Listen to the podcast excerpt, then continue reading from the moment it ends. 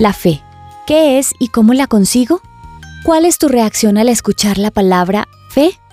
Este es un mensaje de Mary Lowman para The Christian Working Woman en español. Y a veces todo el tema alrededor de la fe es oscuro y confuso. Sin embargo, la Biblia nos enseña que sin fe es imposible complacer a Dios. Entonces, si deseamos complacer a Dios, debemos asegurarnos de conocerlo, ¿verdad? Pero ¿cómo saber si tienes fe?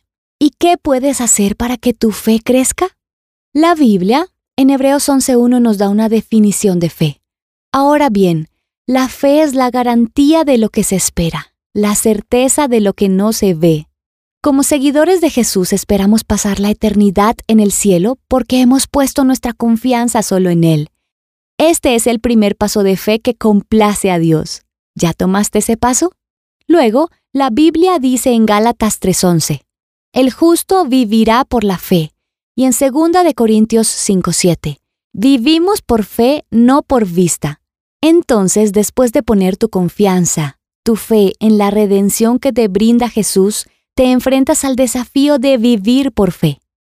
Ahora, en tu camino de crecer, hay momentos donde tu fe es firme y hay momentos cuando surgen las dudas.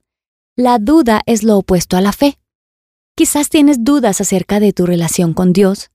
Quizás miras tus errores y te preguntas, ¿cómo después de todos tus fracasos Dios te puede llamar su hijo? Quizás dudas si Dios realmente escucha tus oraciones. Todos tenemos dudas ocasionales.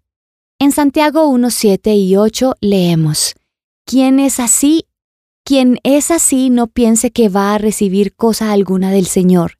Es indeciso e inconstante en todo lo que hace. La duda te lleva a vivir en doble moral e inestable.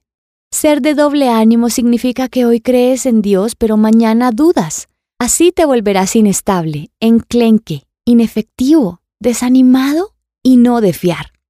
Es evidente que si deseas complacer a Dios tendrás que deshacerte de toda duda. Ahora, solo porque entre un poco de duda en tu mente no significa que has perdido la fe.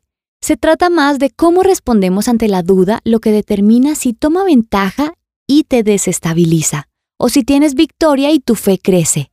Encontrarás copias de este devocional en la página web de christianworkingwoman.org y en español por su presencia radio.com, SoundCloud, Spotify y YouTube. Gracias por escucharnos. Les habló Mariana Vargas.